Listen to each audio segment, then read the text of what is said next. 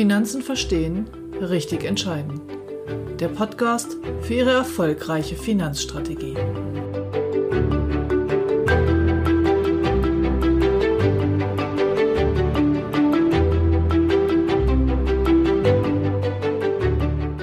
Heute geht es um ETFs. ETFs als Sonderform von Aktienfonds. Sind sie wirklich das Wundermittel für den Privatanleger oder haben sie nicht doch auch Vor- und Nachteile?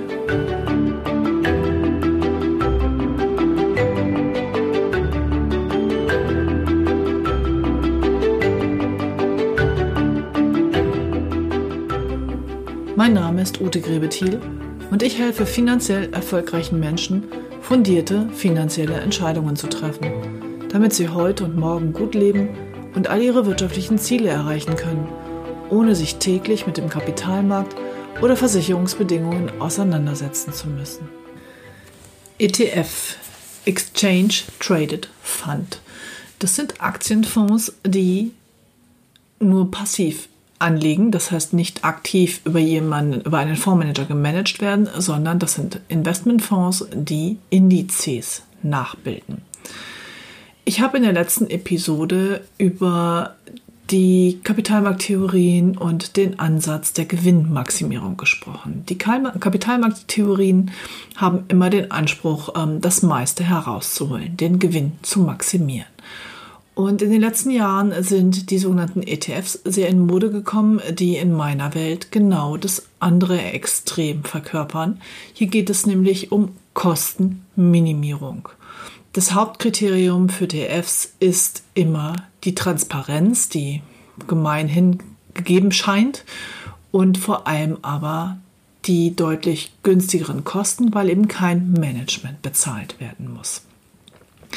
Jetzt ist aber die Frage für den Privatanleger, ähm, welche ETFs gibt es denn und welche Möglichkeiten hat er? Nun, ein ETF bildet einen Index nach. Damit stellt sich als erstes mal die Frage, welchen Index möchte ich denn überhaupt? Es gibt mittlerweile, ich glaube, mehrere tausend Indizes weltweit, die zum Teil sehr willkürlich zusammengesetzt sind. Das heißt, ich mache mich abhängig von dem, der den Index zusammengebaut hat. Die Verbraucherzentralen raten deshalb dazu, dass man nur die großen und gängigen Indizes nimmt. Bleiben wir mal beim Beispiel des DAXes, weil es einfach so schön leicht ist. Der DAX besteht aus den 30 größten deutschen Unternehmen. Viermal im Jahr wird die Zusammensetzung des DAXes ähm, untersucht und eventuell geändert. Und es geht nur um Unternehmen, die hier eine entsprechend große Börsenkapitalisierung haben. Das ist also relativ einfach, sehr transparente Kriterien. Und wenn ich jetzt ein ETF wähle, das den DAX nachbildet, weiß ich ziemlich genau, was ich da habe. Allerdings kann ich eben auch keinerlei Einfluss auf die Zusammensetzung nehmen. Wenn jetzt ähm, im DAX VW mit drin ist und die ähm, die Menschen mit den Abgaswerten betuppen, dann ist das eben so und dann habe ich sie eben dabei. Ich habe also weder die Möglichkeit ähm, zu sagen, ich nehme alle 30 DAX-Werte außer VW, ich will also nur, nur 29 und ich habe auch nicht die, über, die Möglichkeit zu sagen, ähm, oh, VW ist so gebeutelt, die haben so einen schönen Rückschlag, die haben jetzt so viel Steigerungspotenzial, ich möchte VW übergewichten. Genau diese Möglichkeiten habe ich eben nicht, wenn ich mich voll am Index orientiere. Der theoretische Ansatz der ETF-Vertreter ist eben der, dass ich dann keine Kosten für ein Management habe und dass ich deshalb eine bessere Rendite habe und dass es diverse Studien gibt, dass gemanagte Fonds keine besseren Ergebnisse erzielen. Jetzt sind wir wieder bei der Gewinnmaximierung als ETFs. Und wenn Sie die Episode 38 gehört haben, in der ich ähm, ein wenig in Frage stelle, ob Chartanalytik und Fundamentaldatenanalysen, ob diese Dinge überhaupt bei der Gewinnmaximierung hilfreich sind, da das Ganze in meiner Welt eher nicht prognostizierbar ist, könnten Sie meinen, ja, die Frau Grebe-Thiel, die steht total auf ETFs. Die findet auch, das ist alles überflüssig. Wir brauchen kein Management. Wir können Kosten sparen. Hm? Ja, so einfach ist es eben nicht. Der ETF scheint eine einfache Lösung in einer komplexen Welt. Und da wir in einer komplexen Welt leben, macht es auch bei der Geldanlage Sinn, mal eine Minute länger darüber nachzudenken. Wenn ich einen gemanagten Fonds beurteilen will, gibt es immer zwei, im Prinzip eine Frage, die ich mir beantworten muss. Wenn ich das Ergebnis gegen den Markt stelle, war es der Markt oder war es der Manager? Und da stellt sich dann für mich die Frage, ist es wirklich mein absolutes Ziel, den Markt zu schlagen? Also wenn der Markt 10% plus gemacht hat und mein Fonds nur 9,5, war es deshalb ein schlechter Fonds? Für mich wäre 9,5 völlig akzeptabel und die Antwort wäre dann, es war wohl der Markt. Macht der Markt aber 10% und mein Manager hat 15 in dem Jahr erreicht, dann muss ich wohl anerkennen, dass er einen Riecher hatte, also ein Händchen gehabt hat. In diesem Falle war es also der Manager. Nun beim ETF muss ich mir diese Frage nicht stellen, es war immer der Markt, weil es dort im Grunde genommen keinen Manager gibt. Gibt ein paar Ausnahmen, da kommen wir dann gleich noch drauf. Wenn ich nun die beiden Thesen zusammenbringe, nämlich zum einen, dass durch die begrenzte Prognosegenauigkeit ein Management mir bei der Gewinnmaximierung nur teilweise hilfreich ist und ich auf der anderen Seite die Kostenminimierung über die ETFs darstellen kann, dann scheint auf den ersten Blick der ETF die perfekte Lösung für den Privatinvestor zu sein. Nun, das ist mir etwas zu kurz gesprungen. Beim ETF habe ich die große Fragestellung, welchen Index nehme ich denn jetzt überhaupt? Das heißt, ich müsste mich auch wieder mit der Zusammensetzung der Indizes auseinandersetzen. Wichtig für die Geldanlage im Vermögensaufbau und auch in dem Vermögenserhalt für meine Kunden ist aber meistens weder die Gewinnmaximierung noch die Kostenminimierung. Die Kunden sind sehr gerne bereit, auch ein paar Gebühren für einen guten, für eine gute Arbeitsleistung zu zahlen. Und wozu brauche ich dann das Fondsmanagement? Für meine ganz persönliche und individuelle Anlage brauche ich dieses Fondsmanagement, weil ich nur in ethisch nachhaltige Fonds investiere. Und es gibt sehr wenige nachhaltige Indizes und deren Kriterien sind deutlich weiter gefasst und vor allem kontrolliert sie niemand im Vergleich zu den nachhaltigen Fonds. Das heißt, wenn es mir wichtig ist, dass meine Geldanlage auch zu meinen Werten und Wünschen passt, dann brauche ich sehr wohl eine Fondsgesellschaft und ein Fondsmanagement, was meine Werte beachtet und umsetzt. Für mich persönlich wichtig ist also, dass ich ein gutes Gewissen bei meinen Investments habe. Und wenn ich zum Beispiel, ich habe Ihnen schon mal gesagt, die, das Basisinvest für jeden Vermögensstamm ist in meiner Welt ein breit gestreutes, weltweit investierendes Aktienportfolio. Wenn ich dann sage, okay, ich nehme jetzt einen ETF auf den MSCI World, dann muss man wissen, dass der MSCI World fast zur Hälfte aus US-amerikanischen Aktien besteht. Und ob ich das will oder nicht, das muss jeder Kunde für sich selber entscheiden. Mein Ziel in der Anlageberatung ist es also erstmal herauszufinden, was dem Kunden denn wirklich wichtig ist. Ob er in den Extremfällen Gewinnmaximierung sucht oder Kostenminimierung oder ob es vielleicht auch noch andere Dinge gibt, die für ihn eine Rolle spielen.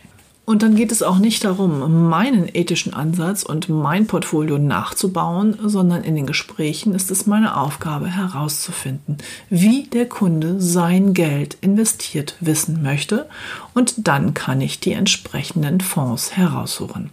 Und im Gesamtportfolio ist dann auch ab und zu oder häufig sind auch ETFs mit dabei, die bestimmte Indizes nachbilden, wenn andere Kriterien keine Rolle spielen. Mich bei der Auswahl von ETFs auf die großen Indizes zu konzentrieren, finde ich auch wieder etwas zu einschränkend. Denn es gibt durchaus auch den einen oder anderen Kunden, der der festen Überzeugung ist, dass Wachstum in kleinen und mittleren Unternehmen viel wahrscheinlicher ist als in den Blue Chips. Und dann wäre ja zumindest auch mal ein DAX 100 hier ein Thema und nicht immer nur der DAX 30 oder eben auch der große Eurostox. Das ist aber wie gesagt je nach Kunde individuell. Bei den gemanagten Fonds ist es so, dass mich das Weltbild der Fondsgesellschaft und des Fondsmanagers sehr interessiert. Ich mache mal ein Beispiel. Ähm, einmal im Jahr haben wir einen großen Fondskongress innerhalb des Unternehmens, wo die einzelnen Kapitalanlagegesellschaften sich vorstellen. Und es gab vor Jahren einen Vermögensverwalter, der, ähm, ich möchte das mal so ausdrücken, sehr pessimistisch unterwegs war. Der hat immer den großen Crash vorhergesagt und absolute Weltuntergangsstimmung und in seinem Vortrag für mich auch auf absolutem Stammtischniveau ähm, präsentiert. Okay, der Fonds ist dann irgendwann rausgeflogen wegen der Rendite, weil wir halt die letzten zehn Jahre steigende Börsen hatten und der Crash leider nicht eingetreten ist. Umgekehrt hätte es den Crash gegeben, wären die aber sicherlich gefeiert worden. Nun, das Weltbild dieser Fondsgesellschaft und diese Stammtischparolen, die da ähm, Sie merken schon, das hat mich echt berührt damals ähm, von sich gegeben wurden damit war für mich klar, dass es eine Fondsgesellschaft, die ich in meinem ganzen Leben nicht vermitteln werde. Und auch meine pessimistischen Kunden haben diesen Fonds von mir nicht bekommen. Ich habe aber auch einen Kollegen, der diesen Fonds immer stark gewichtet hat und der selber ein äh, so ein Weltszenario hat und immer davon ausgeht, dass es bald alles den Bach runtergeht. Ähm, da kommt dann auch sowas wie physisches Gold mit rein. Da könnten wir gerne noch mal eine extra Podcast-Folge zu machen. Worauf ich hinaus will, ist, dass das Weltbild der Fondsgesellschaft für mich ein Kriterium ist. Ich habe gesagt, ich selber investiere nur in nachhaltige Fonds. Also gucke ich mir auch genau an, nach welchen Kriterien werden denn jetzt hier die Aktieninvestments ausgesucht und wenn ich mit den Kriterien fein bin, dann ist der Fonds etwas für mich und dann ist mir unterm Strich relativ egal, ob er den Markt nun schlägt oder nicht, solange er ein guter Fonds ist, das heißt einigermaßen in der Entwicklung der Weltwirtschaft dabei ist. Es gibt auch Nachhaltigkeits-ETFs, aber wie gesagt, deren Kriterien sind lange nicht so streng und es gibt auch keine große Auswahl. Von daher ist der gemanagte Fonds für mich ein Instrument, meine Werte zu leben. Nun gibt es bei ETFs auch noch zwei verschiedene Konstrukte. Das eine nennt sich die volle Replikation. Das heißt, so ein ETF ist ein echter Aktienfonds, der echte Aktien kauft und zwar genau in der Zusammensetzung und Gewichtung des nachgebildeten Indexes. Das finde ich auch völlig in Ordnung. Da ist es einfach nur die Zusammensetzung. Es gibt aber auch die sogenannte synthetische Replikation. Das heißt, ein ETF kauft irgendwelche Aktien, vielleicht nur ein paar von denen in dem Index und schließt mit, der, mit einer Bank, meistens dann mit der Hausbank, also mit dem Konzern, der diesen ETF auch herausgegeben hat, einen sogenannten Swap-up, also eine Vereinbarung darüber, dass die Bank die Dinge ausgleicht, die jetzt der Fonds vom tatsächlichen Index abweicht. Nun, das ist im weitesten Sinne ein Zertifikat. Über Zertifikate habe ich auch schon mal, zumindest am Rande gesprochen. Zertifikate bergen immer das Risiko des Emittenten. Also der, der herausgibt, muss solvent sein. Sie haben Lehman bestimmt alle gehört. Das heißt, immer wenn ich ein Zertifikat kaufe, investiere ich nicht in die Weltwirtschaft, was in meinem Weltbild eine konservative Geldanlage wäre, sondern ich schließe eine Wette mit einer Bank ab. Wenn es gut läuft, läuft es gut. Wenn die Bank pleite geht, ist Geld eben weg. Und das Ganze ist im ETF, der nur synthetisch repliziert, auch so. Also wenn Sie sich für ETFs entscheiden, dann bitte genau hingucken. Wollen Sie in Unternehmen investieren oder wollen Sie irgendwelche Zertifikate mit irgendwelchen Banken vereinbaren? Außerdem gibt es noch ETFs, die ihre Aktienbestände zwischendurch verleihen, um noch mehr Rendite zu erzielen, wobei der größte Teil dieser Rendite in der Regel beim Fonds, beim Fonds, bei der Fondsgesellschaft bleibt und nicht beim Anleger landet. Und natürlich sichern die diese Verleihaktionen auch wieder ab aber das erfolgt wiederum mit einem Vertrag über jemanden, der hier die Sicherheit übernimmt. Und dann haben sie wieder das Risiko, dass derjenige das vielleicht gar nicht leisten kann, wenn es wirklich mal ganz schlimm kommt.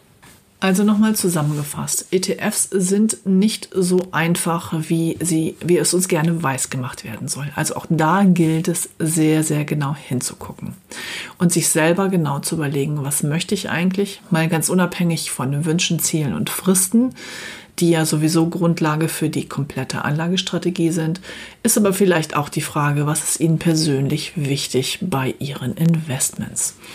Die Aktienanlage ist für mich ein Instrument, um in der Weltwirtschaft mein Geld unterzubringen, um zu investieren, um teilzuhaben am Wachstum der Weltwirtschaft. Und da möchte ich aber auch entscheiden, in welchen Bereichen ich genau mein Geld investiere. Wenn ich es breit gestreut weltweit anlege, ist es für mich eine konservative Geldanlage. Sobald ich mit Wetten, Absicherungen und Zertifikaten unterwegs bin, wird es undurchschaubar, super komplex. Der Crash 2008 hat belegt, dass nicht mal die Banker genau wissen, was sie da machen. Und dann wird es halt auch wieder so, dass sie das Risiko dessen mit dem so ein Vertrag, so ein Zertifikat oder so ein Swap eingegangen wurde, tragen. Und genau dieses Risiko einzelner Unternehmen oder Unternehmer wollen wir ja nicht tragen, sondern wir wollen ja Sicherheit erreichen durch breite Streuung in diverse Unternehmen weltweit. Das ideale Portfolio in meiner Welt ist eine Mischung aus ETF und gemanagten Investmentfonds mit der Basis breit gestreuter weltweiter Aktien, je nach Kundentyp, je nach Werte und Wichtigkeit, was der Kunde gerne möchte, kann man das hier individuell zusammenstellen und da stehe ich Ihnen gerne mit Rat und Tat zur Seite. Ich lade Sie herzlich gerne ein, mich zu testen. Ich biete Ihnen an dazu, dass Sie ein unverbindliches, kurzes Kennenlerntelefonat mit mir führen. Dazu können Sie sich Terminslots auf meiner Homepage raussuchen und einfach einen unverbindlichen Telefontermin vereinbaren. Und ich mache Ihnen für das erste Halbjahr 2020 noch ein Einstiegsangebot in das Jahrzehnt. Wenn Sie Ihr Geld mit mir anlegen wollen in den nächsten sechs Monaten, verzichte ich auf sämtliche Ausgabeaufschläge. Das heißt, ein gemanagter Fonds wäre im Einstieg genauso teuer wie ein ETF und somit können Sie wirklich mit meiner Unterstützung frei wählen, wie Sie investieren wollen. Allerdings gibt es eine Einschränkung. Ich mache Ihnen dieses Angebot nicht, wenn Sie nur irgendeinen Fonds jetzt günstig über mich erwerben wollen. Dazu habe ich keine Lust, das ist nicht mein Beratungsstil. Sie können gerne, wenn Sie wollen, sich komplett von mir beraten lassen. Das bedeutet, dass Sie, wenn Sie das wollen, mit mir den kompletten Beratungsprozess, den ich in den ersten, ich glaube, 10, 15, 20 Episoden dieses Podcastes erläutere, dass Sie den mit dir, mir durchlaufen. Und wenn wir das abgeschlossen haben, dann treffen Sie ja nochmal eine Entscheidung, nämlich ob Sie dann auch mit mir in eine Umsetzung gehen wollen und die Dinge, die wir analysiert haben, prüfen lassen und gegebenenfalls ergänzen.